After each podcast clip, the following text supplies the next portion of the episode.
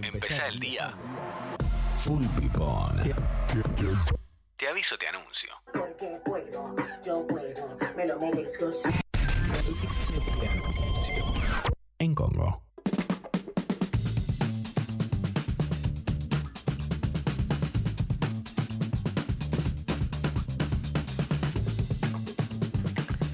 14 grados la temperatura en este momento y la máxima para hoy 19, absolutamente soleado y despejado. Y de paso te cuento que mañana vamos, mira, cuando arranque Tata, en el día de mañana, Gali, Sí, amor. ya te lo digo, eh, 14 grados y recontra requete mil solearo y mañana la máxima 23.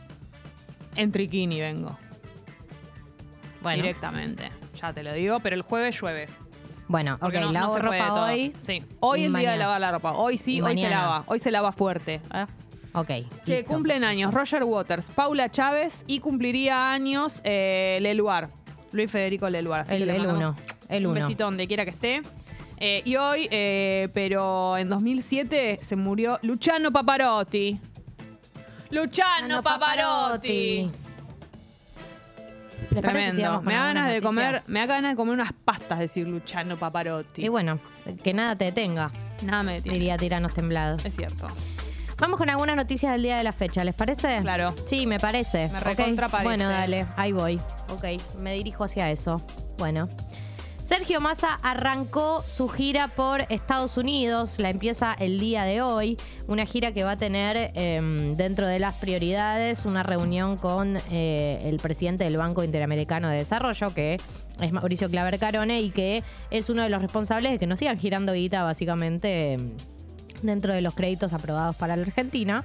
Y también con el asesor especial de Joe Biden para América Latina, Juan Sebastián González, eh, en lo que es todo lo que implica el lobby con el Fondo Monetario Internacional para que sea un poquito más flexible con algunas revisiones que está haciendo eh, con respecto a las metas que nos habíamos comprometido. ¿Viste? Nosotros cuando cerramos, cuando Martín Guzmán cerró el acuerdo con el FMI, eh, una, de las claves, uno de los puntos importantes eran las revisiones que venían a hacernos cada tres meses. Eh, y en ese sentido, eh, cada tres meses tenían que hacer un desembolso de plata. Entonces, cuando cambiaron las condiciones eh, en las que estábamos en Argentina, por la crisis, por la inflación, por el dólar y por todo lo que ya sabemos que pasó, cuando cambiaron esas condiciones, medio que se nos empezó a complicar cumplir con eso, esas metas que habíamos quedado con el FMI y parte de la negociación que está, estuvo intentando el gobierno este tiempo y que está intentando eh, Sergio Massa con eh, los, los representantes del FMI con los que se va a reunir en Estados Unidos, tiene que ver con eso, con, bueno, apruébennos, aunque tengamos algunos peros.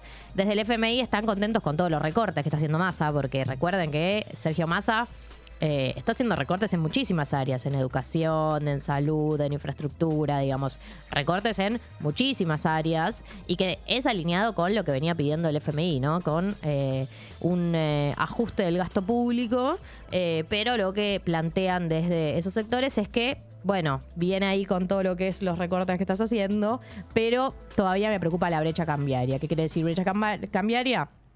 La diferencia que hay entre el dólar oficial y el dólar blue. En el medio de todo esto tuvimos la noticia. La brecha cambiaria. Sí, la brecha cambiaria. Ahí está Eh, donde van todos. Un clásico. Un clásico. Eh, en el medio de todo eso tuvimos eh, el dólar soja, que nos enteramos el domingo a la noche por Sergio Massa, que es un dólar que eh, le va a ofrecer eh, Sergio Massa al sector agropecuario, un dólar un poco más caro que el oficial, digamos. eh, es un más- dólar Yo sí no puedo Perdón, trabajar. ¿Me perdonás? Perdón, no lo pude- Rodolfo Barili. No me lo pude aguantar. Perdón, Mónica Lo Cantarvers. tuve adentro y lo tuve que Perdón, Daisy My Queen. expulsar. Bueno, cuestión que eh, ese dólar soja eh, se lo dio como para que liquiden va- la, la- la- la cosecha que ya vendieron, pero que todavía no están liquidando. Liquidando es como, digamos, eh, transformarla en dólares, darle los dólares en, en cash.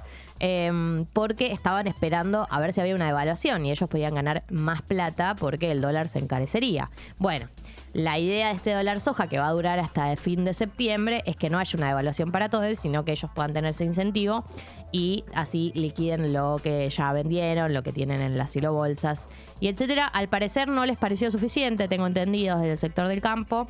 Están buscando alguna otra medida.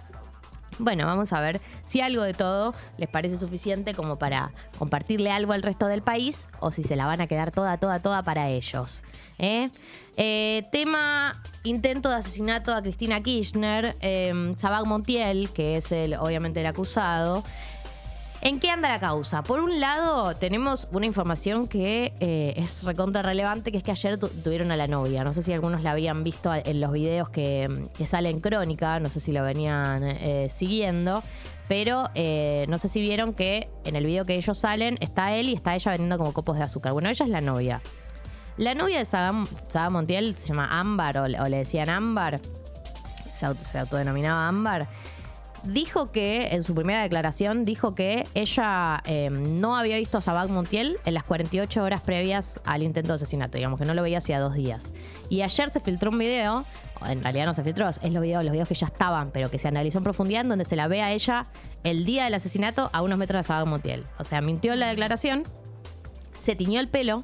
Ella tenía el pelo eh, medio rojizo, se lo tiñó rubio de eh, post, post eh, intento de asesinato. Hizo la de las películas. Hizo la de las películas Tremendo. total.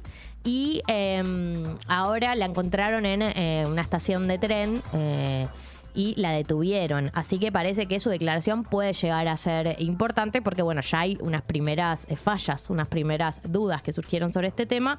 Eh, van a apretar su celular, el de varios amigos de ellos. Y eh, recuerden también que estamos con una situación que es que parece que en algún lugar de toda la cadena de responsabilidades que tuvieron el celular de Saga Montiel, algo pasó porque no están pudiendo acceder al celular de básicamente el, pri- el principal acusado. Eh, dicen que eh, cuando lo quisieron desbloquear estaba como formateado. No queda claro quién, cómo, por qué, pero en algún lugar alguien tocó algo que hace que hoy no podamos acceder a la información del celular de Saga Montiel, que me imagino todos eh, asumire- asumirán que es básicamente una fuente de información clave para saber qué fue lo que pasó. Eh, y en otro, en otro orden de cosas, bueno, también se está considerando la posibilidad de que justamente no haya actuado solo. Es una de las hipótesis que está mm, por ahí dando vueltas. Hay otro tema que eh, también está recontra en agenda desde la semana pasada, que estuvimos teniendo algunas novedades, que es la situación de salud de Esteban Bullrich. Eh, no sé si recuerdan que la semana pasada eh, se publicaron varios, varios eh, políticos, políticas, eh, posteos en solidaridad porque había sido internado por un- unos temas de respiración y le habían hecho una traqueotomía, digamos, estaba en una situación muy eh, delicada Esteban Bullrich. Eh, bueno, la novedad que tuvimos es que está estable, que se le quitó la sedación y que ya interactúa con sus familiares. Sigue en la unidad de cuidados intensivos del Hospital Universitario Austral, donde está internado por un cuadro de neumonía, pero en teoría está un poco mejor, está con ventilación mecánica y le sacaron la sedación, está despierto. Eh, así que bueno, en ese sentido, ojalá se mejore pronto. Recordemos que Esteban Bullrich tiene esclerosis eh, lateral amiotrófica, que es una enfermedad degenerativa que ya hemos visto como en los últimos años lo ha golpeado mucho y de hecho él también empezó toda una militancia sobre ese tema. Eh, el que habló hoy también es Horacio Rodríguez Larreta, que en principio eh, dijo que en la ciudad de Buenos Aires se va a recuperar el día de clases que se perdió por el feriado del viernes pasado.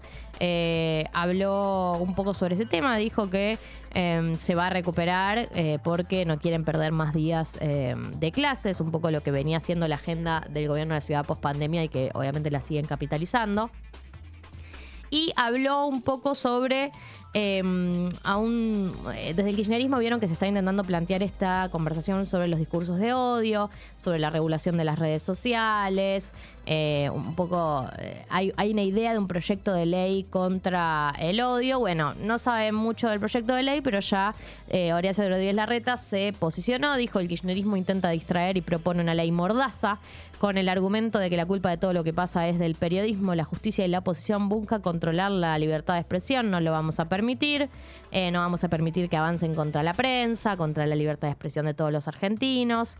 Y eh, dice que en lugar de callar al que piensa distinto, propone más libertad, en lugar de censura, más libertad, en lugar de mordaza, como lo llamó, más libertad.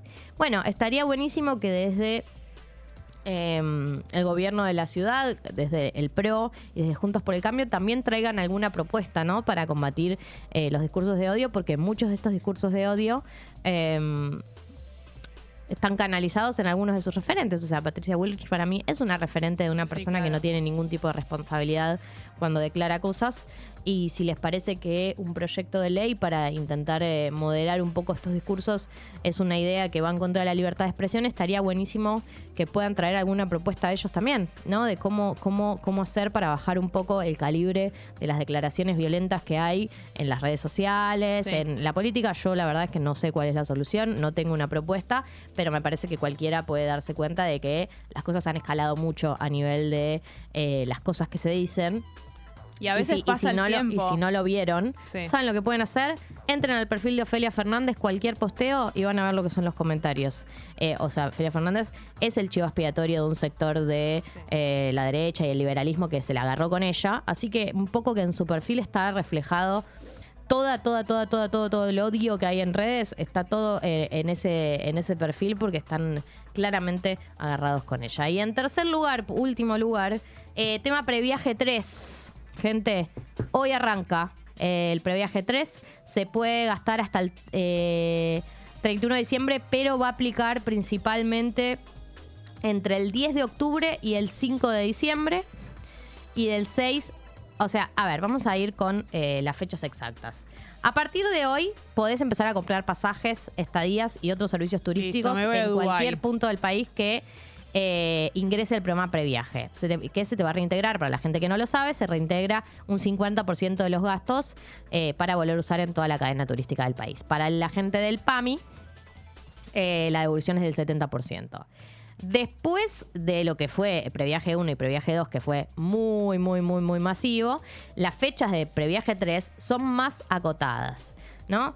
Tenés tiempo primero hasta el 18 de septiembre para comprar en forma anticipada y tenés tiempo hasta el 21 de septiembre para cargar los comprobantes. Entonces, en ese marco, quienes viajen entre el 10 de octubre y el 5 de diciembre pueden comprar del 6 al 11 de septiembre y cargar sus comprobantes del 6 al 14 de septiembre en la web www.previaje.gov.ar.